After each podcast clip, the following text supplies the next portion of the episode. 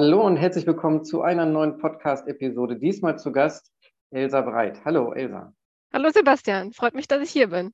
Ja, freut mich auch, dass du dir die Zeit nimmst. Du bist ja jemand, der sehr im Bereich Organisationsentwicklung, würde ich jetzt mal so sagen, oder Organisationsformen unterwegs ist. Damit meine ich sozusagen sowas wie Soziokratie und Holakratie. Mhm. Magst du denn mal erzählen, wie du dazu gekommen bist? Und später gehen wir dann einfach weiter und erklären einfach dem Publikum auch, was das eigentlich genau ist, diese komischen Namen, die ich gerade gesagt habe.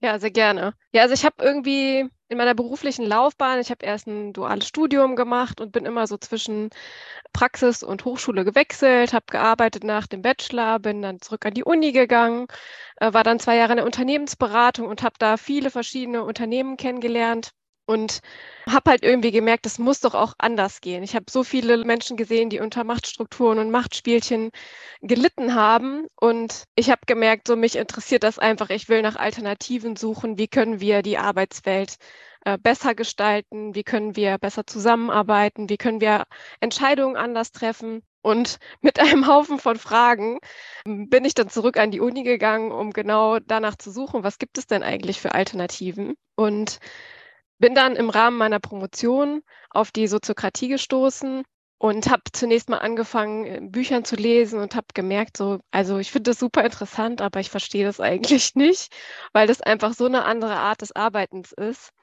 ähm, im Vergleich zu dem, was ich halt vorher erlebt habe. Und habe dann gemerkt, ich muss es einfach selber erleben, um ein Gefühl dafür zu bekommen, wie das eigentlich funktioniert. Und dann war es so eine spontane, so eine spontane Aktion, weil es zu dem Zeitpunkt, wo ich gesucht habe, war 2018, 2019 gab es in Deutschland relativ wenig Angebot.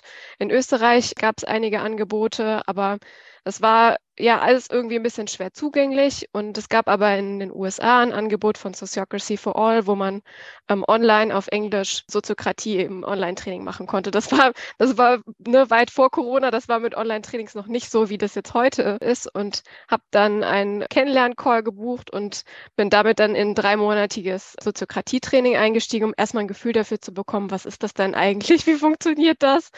Und was mir dabei halt wichtig war, ähm, ist zum einen, dass man ja Mitarbeitende ähm, beteiligt und wie man das halt in einer guten Art und Weise macht. Und die Frage, die mich auch beschäftigt hat, wie kann man bei den unsicheren und ja komplexen Umwelten, in denen wir uns befinden, einfach Organisationen so gestalten, dass sie nicht nur partizipativ sind, sondern dass sie auch agil und flexibel auf Umweltbedingungen eingehen können. Und das sind halt zwei Punkte, die ich sowohl in der Soziokratie als auch in der Holokratie sehe, dass man beide Elemente davon damit umsetzen kann. Und deswegen finde ich das so spannend und mich hat es einfach dann ab dem Punkt so beschäftigt, dass ich gesagt habe, ich möchte auch meine Forschung für meine Promotion in dem Bereich machen und habe dann gesucht und zu dem Zeitpunkt gab es soziokratische Organisationen, ähm, ja, ganz, also zumindest ähm, Unternehmen ganz wenige. Es wird aber auch in ganz vielen anderen äh, Kontexten angewendet, zum Beispiel in Schulen oder in solidarischer Landwirtschaft oder so. Ähm, aber Unternehmen gab es relativ wenige. Es gibt aber noch eine andere Variante, das ist die Holokratie und die, da gab es ein paar Pioniere, aber auch sehr wenige, die das zu dem Zeitpunkt angewendet haben und an die ich mich gewandt habe. Und dort habe ich Daten erhoben und damit die Forschung für meine Promotion gemacht. Mhm. Und wenn du jetzt sagst, es gibt Soziokratie und Holakratie und es hat aber auch ganz viele Schnittmengen. Also es sind mhm. nicht zwei verschiedene Arten und Weisen, wie man ein Unternehmen steuern oder führen oder, oder gestalten kann. Kannst du denn etwas zu den, sagen wir mal, Unterschieden uns erzählen? Vielleicht für die Zuhörer, die jetzt erstmal gar nicht wissen, was das überhaupt ist, gehe ich vielleicht erstmal kurz auf die Grundzüge ein, bevor ich direkt mit den Unterschieden anfange. Fangen wir mal mit den Gemeinsamkeiten an. Also eine soziokratische Organisation ist in Form von Kreisen aufgebaut. Die Holokratie auch. Also das Organigramm besteht aus Kreisen, die miteinander verknüpft sind. Und diese sind mit einer doppelten Verknüpfung miteinander verbunden. Das bedeutet, es gibt eine Leitungsfunktion, die aber nicht der typischen Führungskraft einer Abteilung entspricht. Die hat nämlich keine disziplinarische Führungskraft, sondern kümmert sich darum, dass der Blickwinkel des übergeordneten Kreises in den Kreis gelangt. Und dann gibt es noch die Funktion des Delegierten oder der Delegierten, die hat genau die andere Perspektive, nämlich schaut aus dem Kreis in den Oberkreis. Und beide sind Mitglieder beider Kreise und können somit einen Informationsausgleich ähm, schaffen und eine Interessensvertretung der Interessen ähm, des Kreises und des Oberkreises. Damit wird da an der Stelle schon mal Macht geteilt. Sind beides Elemente, die in so Soziokratie und Holokratie Bestandteil sind. Und dann gibt es, also das ist quasi so der ähm, organisatorische Teil. Es gibt noch weitere Kernrollen. Es gibt die Rolle des Moderators oder Moderatorin, Sekretär, Sekretärin. Das sind Kernrollen, die in beiden Systemen einfach standardmäßig vertreten sind. Die haben ein bisschen unterschiedliche Namen, aber im Kern haben sie eine ähnliche Funktion. Und es gibt eine besondere Form von Entscheidungsfindung. Nennt sich in der Soziokratie, ist es der Konsent mit T. Wo ist jetzt der Unterschied? Viele von euch kennen wahrscheinlich den Konsens mit S. Wo ist der Unterschied zwischen dem Konsens und dem Konsent? Beim Konsens müssen alle Ja sagen. Also es wird angestrebt, dass man eine hundertprozentige Zustimmung zu einem Vorschlag für eine Entscheidung braucht. Und bei einem Konsent geht es darum, Widerstände zu minimieren. Also es gibt keinen, der einen schwerwiegenden Einwand hat zu dem Ziel. Das klingt jetzt erstmal so, als wäre das fast das Gleiche. Es macht aber in der Praxis einen riesigen Unterschied. Und Konsent ist deutlich einfacher zu erreichen als Konsens, weil es hierbei nicht darum geht, dass jeder seine persönliche Präferenz erfüllt bekommt, sondern man innerhalb seines Toleranzbereichs entscheidet und es darum geht, dass das Ziel nicht gefährdet ist. Also ich könnte jetzt nicht sagen, ich finde das einfach irgendwie blöd, was wir hier gerade machen, sondern ich müsste den Einwand ähm, so formulieren, dass er tatsächlich auch das Ziel gefährdet und damit integriert wird. Ja, wie wird denn mit so einem Einwand umgegangen, wenn man sowas äußert? Ähm, da gibt es verschiedene Varianten. Also das ist dann die Rolle ähm, des Moderators oder der Moderatorin, auf diese Einwände einzugehen. Zunächst mal geht es darum, einfach ja zu klären, was ist denn ein Einwand und woher kommt er? Und welche Möglichkeiten gibt es, das zu integrieren? Also schafft man es quasi direkt, einen neuen Vorschlag daraus zu erarbeiten, wo man diesen Einwand integriert? Dann würde man einen neuen Vorschlag machen und den wieder zur Entscheidung geben. Es kann aber auch natürlich sein, dass man das nicht sofort in der Situation klärt, dass man vielleicht das auch vertagen muss und ähm, erstmal sich Rat bei anderen Personen einholen muss, weil das ein komplexeres Problem ist und man andere Personen irgendwie zu Rat ziehen muss. Ähm, das ist dann wirklich ja ein Fingerspitzengefühl für was der Moderator oder die Moderatorin mitbringen muss, um in dem Moment tatsächlich eine Lösung dafür zu finden. Also in der Regel beispielsweise gibt es auch eine soziokratische Vorschlagserarbeitung, in der viele der Einwände schon in der Art und Weise, wie dieser Vorschlag erarbeitet wird, ähm, integriert werden, sodass es am Ende gar nicht so viele Einwände gibt, ähm, sondern dass ein gemeinsamer Annäherungsprozess ist, wie man ja zu einem gemeinsamen Vorschlag einfach kommt. Da hat auch sozusagen das Thema äh, Spannungen und spannungsbasiertes Arbeiten etwas mit zu tun. Genau, das spannungsbasierte Arbeiten ist etwas, was speziell auch in der Holokratie angewendet wird. Und da geht es eigentlich darum, dass man fragt, ich finde es eigentlich eine sehr schöne Frage, was brauchst du? Das ist eine wichtige Frage, die man auch in der Moderatorenfunktion nutzen kann, um herauszufinden, was braucht die andere Person denn eigentlich und wie können wir auf dieses Bedürfnis einfach eingehen. Und was ich wichtig finde, ist, dass eine Spannung, die ist ja häufig in unserem Alltagssprachgebrauch negativ konnotiert, dass sie beim spannungsbasierten Arbeiten eigentlich neutral ist. Es hat keine Wertung. Es ist nicht negativ. Eine Spannung kann eine Idee sein, kann Bedarf sein, kann natürlich auch eine Herausforderung und ein Problem sein, aber es muss nicht zwangsläufig der Fall sein, dass es sich um, dabei um was Negatives handelt. Und ja, da gibt es dann verschiedene Räume, in denen man das quasi adressieren kann. Sowohl in der Soziokratie als auch in der Holokratie gibt es verschiedene Arten von Meetings. Das operative Meeting heißt der ähm, Holokratie äh, Technical Meeting oder das Governance Meeting. In der Soziokratie das Steuerungsmeeting. Unterscheidet sich insofern, als dass beim operativen Meeting, wie es eigentlich schon der Name sagt, ähm, ne, man sich gegenseitig Updates zu Projekten gibt, zu Projektständen. Und in den Steuerungsmeetings oder ähm, Governance-Meetings geht es vor allen Dingen um die Art, wie man zusammenarbeitet und ob beispielsweise ähm, Rollen angepasst werden. Also man arbeitet nicht nur mit diesen vier Kernrollen, also Leiter, Leiterin, äh, Delegierte, Delegierter, Moderatorin, Moderator oder Sekretär, Sekretärin, sondern es gibt natürlich auch noch eine Vielzahl von fachlichen Rollen. Da ist die Ausgestaltung der Rollen in der Holokratie stärker ausgeprägt. Es widerspricht sich aber mit der Soziokratie auch nicht. Es gibt doch einen ganz bedeutsamen Unterschied zwischen mhm. den beiden. Ne? Kannst du ja. da nochmal nennen? Also aus, das ist jetzt meine persönliche Meinung, dass das einer der größten Unterschiede ist, weil in der Soziokratie geht es halt darum, dass Konsent durchgehend etabliert ist. Personen werden ähm, in der Soziokratie und in der Holokratie gewählt. In der Soziokratie werden alle Rollen gewählt, sowohl die vier Kernrollen, die ich genannt habe, aber auch fachliche Rollen. Und in der Holokratie werden nur die vier Kernrollen gewählt. Und der große Unterschied ist, dass bei der Soziokratie die Rolle Leiterin einfach vom Oberkreis ein Vorschlag gemacht wird und der im Konsent bestätigt wird, sodass da die Funktion des Delegierten für den Kreis hat die Möglichkeit, einen Einwand zu erheben. Und in der Holokratie wird die Besetzung der Rolle Leiterin durch den Oberkreis bestimmt. Das heißt, hier gibt es eigentlich keine Einflussmöglichkeit für den Kreis, einen Einfluss darauf zu nehmen, wer, welche Person diese Rolle besetzt. Klar hat sie nicht die gleichen Funktionen wie eine traditionelle Führungskraft. Nichtsdestotrotz ist hier die Möglichkeit, ähm, darauf Einfluss zu nehmen, nicht gegeben. Und äh, in diesen Oberkreisen ist da auch der Geschäftsführer zum Beispiel, der äh, sein Unternehmen normalerweise führt oder anführt, ist der da auch enthalten oder wo befindet er sich?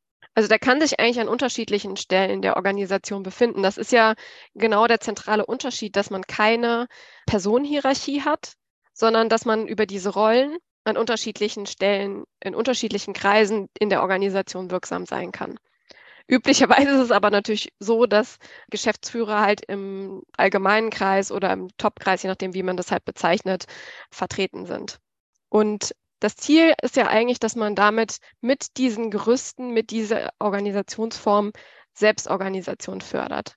Man schafft es Mitarbeitende durch diese Art der Entscheidungsfindung, dass die partizipieren können und ja, gleichzeitig sind sie aber durch diese Rollen, in denen sie arbeiten, die idealerweise so gestaltet sind, dass sie auch autonom darin agieren können, haben sie eine viel höhere ja, Selbstwirksamkeit und äh, Möglichkeit, Entscheidungen selber zu treffen. Also es gibt die Möglichkeit, in der Rolle selber Entscheidungen zu treffen oder Entscheidungen gemeinsam im Team zu treffen. Und dafür gibt es beispielsweise dann den Konsent oder in der Holokratie heißt das die integrative Entscheidungsfindung. Die ist dort ein bisschen mehr formalisiert, weil dort gibt es einen Fragenkatalog, der quasi durchgearbeitet wird, ob dieser Einwand integriert werden muss. Es ist quasi ob der Einwand gültig ist, ist dort viel stärker formalisiert als in der Soziokratie. Generell kann man sagen, dass die ähm, Holokratie eher so ein One-Fits-All-Model ist, was wahrscheinlich, um damit zu starten, auch eine Hilfestellung ist. Es gibt dort eine Verfassung, die sehr detailliert ist, aber gleichzeitig auch natürlich schwierig, das erstmal zu verstehen. Aber es sind dort sehr viele Sachen festgelegt, die man in der Soziokratie selber wählen kann. Aber wenn man das System natürlich nicht kennt, kann es auch unter Umständen schwieriger sein, diese Entscheidung zu treffen, wenn man sich noch nicht gut darin bewegen kann.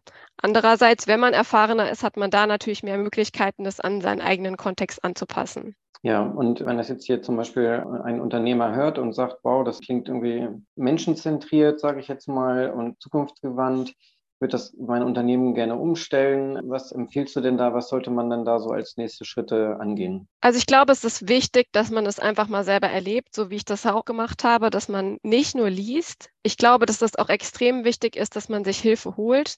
Das ist auch eine Beobachtung, die ich auch aus meiner Forschung teilen kann, dass die Unternehmer oder Unternehmerinnen, die denken, dass sie, wenn sie das einmal gelesen haben, das selber umsetzen können und diese Organisationsform selbstständig ohne Hilfe umsetzen, dass das häufig nicht funktioniert. Also man braucht schon eine Unterstützung in diesem Transformationsprozess. Und ich würde auch nicht empfehlen, dass ausschließlich ja, Gründer oder Geschäftsführer dann in diese Rolle rutschen, weil es ist sehr schwierig, also Macht zu teilen und gleichzeitig das System zu vermitteln. Also es braucht auf jeden Fall sehr viel Ressourcen und Zeitaufwand, sich mit dem Thema zu beschäftigen und das auch in der Organisation zu vermitteln. Das ist jetzt nichts, was man irgendwie von heute auf morgen einführen kann. Ich würde wirklich empfehlen, selber Schulungen zu besuchen, um das selber mal zu erleben, wie das ist, so zu arbeiten. Und auch bevor man das in der kompletten Organisation ausrollt, das in einem kleinen Kreis einfach mal auszuprobieren, ob man so arbeiten möchte und sich die entsprechende Unterstützung zu holen und nicht nur wegen der Expertise, sondern auch um einen Blick von außen zu haben. da hilft häufig ein Blick, der jetzt nicht aus der Organisation selber stammt. Wichtig ist es, glaube ich, sich als Unternehmer oder Unternehmerin klar darüber zu sein, was die Motive sind, warum man sowas eigentlich machen möchte. Und ich glaube, dass es halt nicht ausreicht, jetzt einfach irgendwie hip zu sein oder irgendwie das als Employer-Branding-Maßnahme zu nutzen, sondern das muss schon echt sein, dass man die Macht da teilen möchte und ja, dass man auch bereit ist, Verantwortung loszulassen und Mitarbeitende zu befähigen, dass sie diese Verantwortung auch annehmen können. Weil das ist eine große Herausforderung, diese Balance zu schaffen, Verantwortung abzugeben und im gleichen Moment Mitarbeitende zu haben, die die auch aufnehmen. Hm. Und wenn du dann als Unternehmer merkst, habe ich hier alles eingeführt, ich habe den Aufwand gemacht, ich habe das jetzt ein, zwei Jahre getestet und habe gemerkt, dass es äh, vielleicht doch für uns nicht so passend ist. Es hat zu viel Unruhe reingebracht. Äh, Menschen haben vielleicht das Unternehmen verlassen oder verlassen müssen. Man kann das ja auch alles wieder rückabwickeln. Das ähm, habe ich auch schon erfahren, dass sowas vorkommt. Wie ist denn deine Erfahrung so dabei? Mm, also ich glaube, zunächst mal ist es normal, dass in dieser Transformation Personen das Unternehmen verlassen, weil diese Art zu arbeiten nicht jedem gelegen kommt. Also das ist vielleicht auch wichtig, einfach zu wissen, dass das jetzt kein negativer Umstand ist in so einer Transformation, wenn Menschen gehen, sondern dass das eigentlich eher positiv ist, dass man dann die Mitarbeitenden hat, die mitziehen und die auch so arbeiten wollen. Weil ich glaube, dass das auch ein großer Störfaktor ist, wenn es Personen gibt, die partout nicht so arbeiten wollen, die werden dieser Transformation so im Weg stehen und im Zweifel auch Mitarbeitende, die empowered werden sollen, eigene Entscheidungen zu treffen und gemeinsame Entscheidungen zu treffen, die das einfach dann nicht machen können, wenn beispielsweise ihre ehemaligen Vorgesetzten nicht mitziehen und immer wieder in alte ähm, Muster verfallen.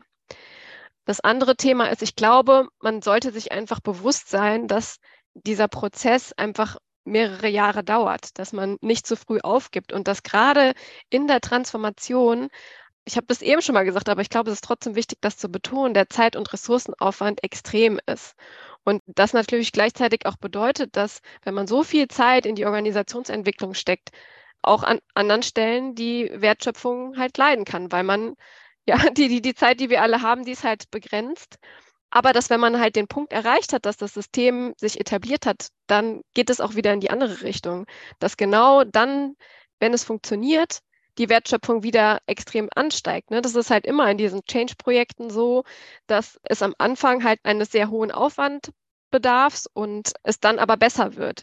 Ich glaube, man sollte nicht sofort aufgeben, sich vielleicht auch einfach Unterstützung holen, wenn es nicht funktioniert, wenn es halt irgendwie überhaupt nicht funktioniert. Also ich glaube, man kann nicht wenn man andere Probleme hat, mit diesen Methoden andere Probleme lösen, sondern dann wird es halt insgesamt einfach noch schwieriger, das Unternehmen zu halten. Also wenn man das in einem ungesunden Zustand einführt, glaube ich, sollte man nicht davon ausgehen, dass diese Organisationsform die Probleme dann behebt. Also ich kann mir nicht vorstellen, dass man so eine hundertprozentige Rückabwicklung machen würde, weil es immer Elemente gibt, die man, auch wenn man wieder zurück in alte Musterfeld ähm, gebrauchen kann. Zum Beispiel ist halt ein sehr machtvolles, aber einfaches Instrument, dass man ähm, in der Soziokratie in Runden spricht. Und dadurch, dass man in Runden spricht, bekommt jeder die Möglichkeit, was zu sagen, auch Stimmen, die jetzt sonst vielleicht sich nicht so beteiligt hätten. Und man reduziert einfach die Dominanz von Personen, die sonst immer ähm, das Wort ergreifen. Und beispielsweise, um jetzt in Runden zu sprechen, muss ich nicht äh, hundertprozentig soziokratisch oder holokratisch organisiert sein. Ne? Das sind Elemente, die kann man in jeder Organisation einfach anwenden. Von daher weiß ich nicht, ob man dann wirklich zu einer hundertprozentigen Rückabwicklung kommt. Und es ist halt auch die Frage, was hat man eigentlich für eine Struktur? Ne? Wenn man beispielsweise eine Genossenschaft hat, wo das alle gemeinsam entscheiden, ist das auch nochmal was komplett anderes, wenn man sowieso Strukturen braucht, wie man beispielsweise gemeinsam entscheidet, weil alle auch Anteilseigner sind, kann ich mir nicht vorstellen, dass man wirklich sagt, okay, wir kehren zurück zu einem komplett autoritären System, sondern dass man eher innerhalb dieser Formen der radikalen Selbstorganisation schaut, welche Parameter kann man anpassen. Ne? Also wir reden ja jetzt schon von Soziokratie und Holokratie. Es gibt aber auch noch die Soziokratie 3.0 bei der man einen Baukasten an unterschiedlichen Mustern hat, die man wählen kann, sodass ja, man einfach auch schauen kann, was passt halt so. Also das ist auch meine Devise, dass man immer schaut, was passt denn eigentlich zu dem Kontext, in dem wir uns gerade befinden. Und dafür braucht es natürlich aber auch eine ganz große Menge an Wissen, um überhaupt beurteilen zu können, was ziehe ich denn jetzt eigentlich an Elementen, die zu mir passen. Und an der Stelle ist es, glaube ich, gut, sich jemanden zu holen, der auch auf diesen Feldern überall bewandert ist, damit man diese Entscheidung treffen kann. Okay, vielleicht fehlt uns einfach nur genau dieser eine Baustein, den wir bis jetzt nicht gesehen haben. Und dann funktioniert es halt irgendwie insgesamt. Und ähm, die Leute, die jetzt immer noch sozusagen gewillt sind, etwas ja in ihr Unternehmen neu zu machen, die können sich zum Beispiel ja auch an dich wenden. Ne? Du hast gesagt, es gibt da ja Begleiter, die sowas mit einführen können. Erzähl gerne, was du sozusagen da anbieten kannst. Ähm, also ich habe selber ja parallel zu meiner Forschung auch die Ausbildung in der Soziokratie gemacht, als Practitioner, als Facilitator, also als Moderatorin und jetzt auch als Trainerin und begleite eigentlich Unternehmen gerne auf dem Weg dahin, dass ich beratend tätig bin, dass ich coache, was ich halt anbieten kann, ist, dass ich beide Systeme kenne. Ich kenne sowohl die Soziokratie, ich kenne aber auch die Holokratie. Und häufig muss man sich halt als Unternehmer oder Unternehmerin entscheiden. Gehe ich jetzt zu einem Soziokratie-Berater oder gehe ich zu einem Holocracy-Coach? Kann man natürlich beides machen, um irgendwie auch mal ein Gefühl dafür zu bekommen, was halt irgendwie besser zu einem passt. Ansonsten kann ich halt empfehlen, dass man selber erstmal ein Gefühl dafür, aber es ist natürlich auch zeitaufwendig, ne, wenn man so eine Ausbildung erstmal macht, um zu testen, ob das für einen was ist. Es gibt äh, ein Soziokratiezentrum in Deutschland, es gibt ein Soziokratiezentrum in Österreich mit Personen, die man fragen kann, um Beratung zu bekommen, wo man auch Kurse machen kann. Wie gesagt, ich habe das bei Sociocracy for All in den USA gemacht, da kann man über Online-Trainings ganz viel machen. Genau, es gibt auf der Seite beispielsweise auch viele Fallstudien, da kann man sich oder auch von Konferenzen, Videos, wo man sich einfach mal ja inspirieren lassen kann, wie andere das gemacht haben. Also da gibt es bei Sociocracy for All jede Menge Material auf der Homepage, die man kostenfrei einfach sich mal anschauen kann und ja, darüber mal schauen kann, ob das resoniert, ob man da weiter einsteigen möchte. Super. Ja, dann bedanke ich mich recht herzlich bei dir, dass du dir die Zeit genommen hast. Es war sehr interessant. Ich denke auch, dass es ein total wichtiges Thema ist, nämlich das Thema Organisationsformen und wie man das anders gestalten kann, weg von dem hierarchischen hin zu einem selbstbestimmteren Format, weil die Komplexität draußen, die, mhm. ich würde schon fast sagen, lädt uns dazu ein, anders zu denken, anders zu handeln. Und da sind diese Formen, diese neuen Strukturen sozusagen, die bieten da mehr Potenzial. Ja, deswegen herzlichen Dank, dass du das hier alles vorgestellt hast. Sehr gerne.